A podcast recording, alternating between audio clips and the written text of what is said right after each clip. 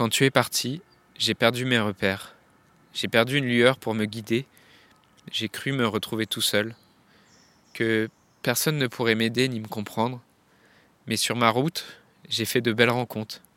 Il y avait ce prof qui m'a aidé, cet auteur qui a mis des mots sur mes peines, cet artiste qui a chanté ma souffrance, et cette voix qui m'a redonné du courage.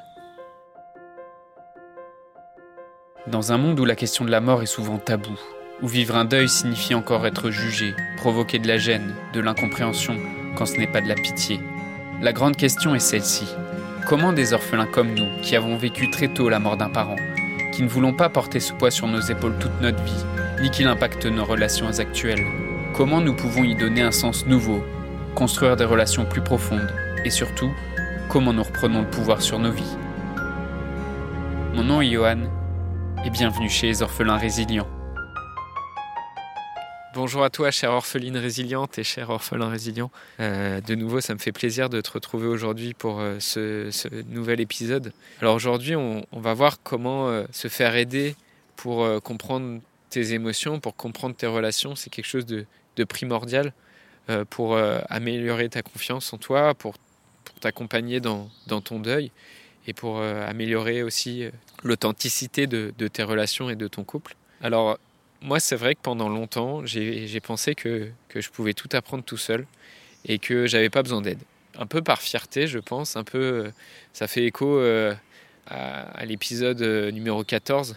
si tu l'as pas écouté, je t'invite à l'écouter, dans lequel je te raconte que j'ai rencontré un, jeune adulte qui aussi avait bah, cette fierté et qui voulait avancer tout seul sans l'aide de quelqu'un. Mais j'ai découvert en fait que, que certaines personnes qui sont devenues mes mentors, que ces personnes-là m'ont inspiré et que j'ai vu aussi à quel point ça, m'aidait d'être accompagné et d'être euh, challengé aussi par, euh, par d'autres personnes.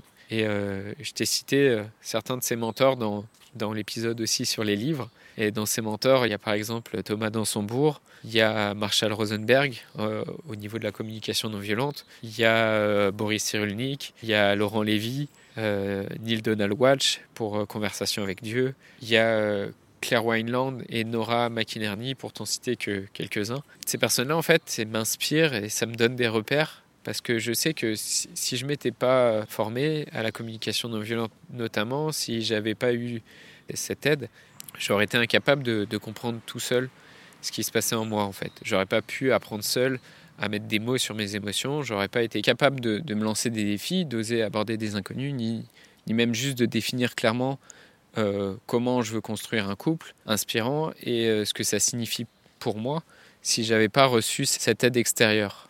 Pourquoi c'est si important d'être accompagné? Parce que en fait, euh, ça, te donne un regard extérieur, ça, ça te sort de, de, de, tes pensées, de tes ruminations, et ça te donne un point de vue nouveau sur ta situation et c'est quelque chose qui euh, aussi euh, peut venir te, challenger aussi parce que bah, ça met de la lumière sur, euh, sur les excuses que tu te racontes. Parce que tout seul, au mieux, tu, ça va être très long et très difficile. Au pire, il n'y a rien qui va se changer et tu vas rester avec tes problèmes. Et même pire, peut-être ça, tu vas te créer de, de nouvelles difficultés. Parce que si tu te bases juste sur l'entourage que tu as déjà aujourd'hui, et si cet entourage, c'est n'est pas le mieux placé pour t'aider, euh, parce que souvent dans la famille, tu as, des proches, tu as des amis aussi qui s'improvisent des rôles de, psy, euh, des psys de magazine ou des psys de comptoir.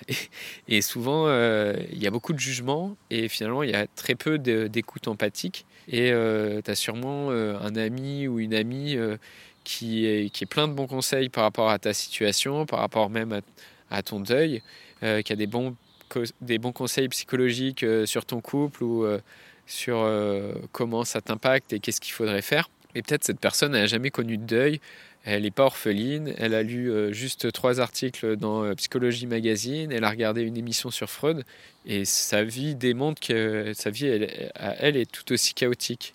Donc c'est pour ces raisons-là que je te conseillerais vraiment d'aller voir quelqu'un de, de, spécialiste, quelqu'un qui, qui, a vécu ça aussi. Peut-être toi, tu n'as pas envie aussi de devenir un expert du deuil, un expert du couple et de la gestion des émotions. Et euh, tu vois bien que ça, ça crée euh, des difficultés dans ta vie, d'avoir perdu ton, ton père ou ta mère trop tôt. Et tu trouves, euh, tu trouves sur Internet, tu trouves plein de d'informations différentes sur Internet, en psychologie, en psychanalyse, en spiritualité, toutes sortes de thérapies, euh, jusqu'aux thérapies les plus ésotériques, les pendules, les médiums, les cartes. Et aujourd'hui, tu es peut-être un peu perdu euh, dans tout ça. Tu n'as pas envie de, de, tester 30 approches différentes et de perdre du temps. Tu as envie juste de, de te faire accompagner par quelqu'un qui, qui, est spécialisé et qui connaît tout ça pour toi. Et typiquement, euh, c'est un peu comme si, euh, si tu avais une fuite d'eau chez toi et que, que tu te dis ah bah, je, vais, juste taper euh, fuite d'eau sur YouTube ou sur Google et puis je vais tester un peu tous les tutoriels que je vais trouver et puis on va voir si la, fuite elle s'arrête ou éventuellement peut-être dans, quelques jours tu vas te retrouver avec un énorme dégât des, eaux chez toi. Donc si, si tu n'as pas envie d'être inondé, ou si tu n'as pas envie euh, que tu sois obligé de couper ton eau pendant des semaines, eh ben, tu vas juste euh, rapidement appeler un plombier parce que c'est quelqu'un qui, connaît ça, c'est quelqu'un qui a, vu des centaines de pannes comme celle-là et qui va être capable de te la réparer rapidement. Bah là, c'est typiquement c'est pareil. Tu ne vas pas taper sur YouTube et chercher un tuto qui va te dire bah, comment je fais pour me remettre euh, d'un deuil. comment je fais pour guérir mes souffrances, c'est quelque chose, c'est sûr, qui, qui va t'aider dans un premier temps. Euh, qui va t'apprendre des choses. Mais euh, si tu essayes de te réparer toi-même, ça va être difficile et potentiellement euh, assez long. Pour les blessures psychiques, pour les blessures émotionnelles, il y a des psys, mais si tu sais aussi ce que je pense de l'approche psychanalytique, il y, a, y a des coachs aussi, il y a des personnes qui sont là pour t'accompagner, pour t'écouter, il y a des groupes de parole, il y a des groupes d'entraide comme celui des orphelins résilients. Et donc tu restes pas tout seul dans ton coin à essayer de réparer ta fuite. Et euh, c'est très important aussi la manière dont tu, tu choisis la personne qui, qui va t'accompagner. Est-ce que cette personne, c'est quelqu'un qui, qui, est passé par les mêmes épreuves ou c'est une personne qui a, qui a appris la vie sur un banc euh, à la fac ou dans des livres? Par rapport à ça, en fait, il y a, y a un professeur et un chercheur américain qui s'appelle Edgar Dahl, Edgar Dale, qui, euh, qui a travaillé sur le, le cône d'apprentissage et sur le cône d'expérience. Et en fait, euh, Edgar Dale, il, dessine un, triangle qui représente en fait la, quantité d'informations que tu retiens en fonction du, de la méthodologie de l'apprentissage et de l'engagement de l'étudiant. Et en fait, d'après son modèle euh, et ses expériences, ce que tu lis et ce que tu écoutes, tu vas en retenir 10%, au mieux 20%. Par contre, si ce que tu écris toi le travail que tu fais personnellement ou les choses dans lesquelles tu t'engages profondément euh, ou dans lesquelles, euh, par exemple, ça va être des, les simulations ou les, les jeux ou, euh, ou des choses où tu t'engages vraiment émotionnellement ou juste des expériences de ta vie, là, ton cerveau va enregistrer peut-être 70 jusqu'à 90% de ce que tu fais parce que bah, il y a aussi tes émotions qui rentrent en compte en fait. Et si, si tu es juste dans une approche où tu vas tu vas prendre des informations, tu vas lire des informations, mais tu vas pas les vivre, tu vas pas vivre des expériences, bah, finalement, tu vas très peu retenir de ça. Et c'est un peu ce que je, critique aussi sur l'apprentissage de la psychologie dans des, dans des livres ou sur des, des bancs d'école, c'est que finalement, tu retiens que 10 à 20% par rapport à une personne qui a vraiment traversé les épreuves de vie que toi tu vis aujourd'hui, euh, si cette personne-là, elle a juste lu un, livre, bah, typiquement, elle a peut-être retenu 10 à 20% de, de l'expérience euh, de ce que c'est vraiment de, vivre un deuil. Donc j'aurais, euh, moi, j'aurais plutôt tendance à, préférer me diriger vers une personne qui a vraiment vécu l'expérience plutôt que, plutôt que d'aller vers, vers quelqu'un qui a eu tous les diplômes, qui a lu toutes les études sur le sujet. Et ça va ça va peut-être en, choquer certains, mais, euh, mais pour moi, un diplôme, malheureusement, c'est n'est pas suffisant. Et euh, c'est pas ça qui estime euh, ta résilience, qui estime ta capacité à rebondir dans la vie.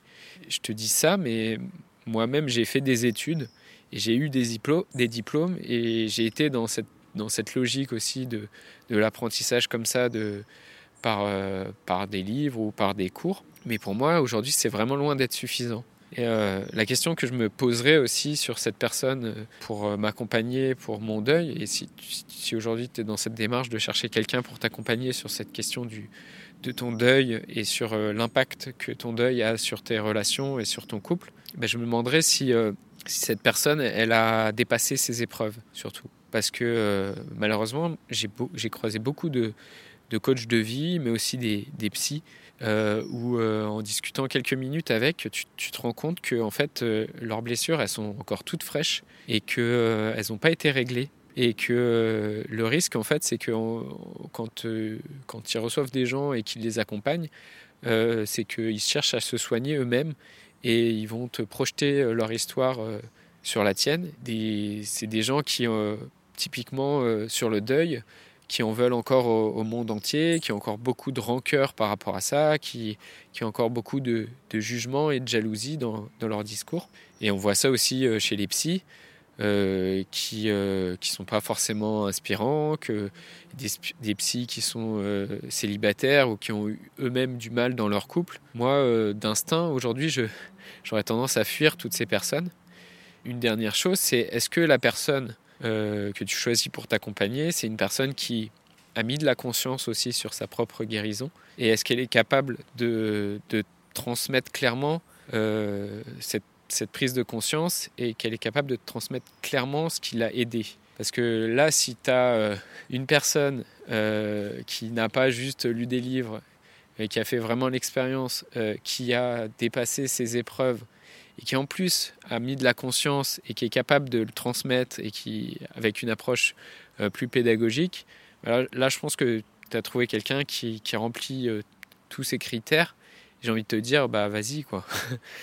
Toi aujourd'hui, où est-ce que tu en es par rapport à ça? Est-ce que tu as plus de mal à en parler et tu peut-être t'as pas envie de te faire accompagner, peut-être c'est et c'est ok, peut-être tu te dis euh, j'ai envie de faire de gérer ça tout seul et et, euh, et c'est ok.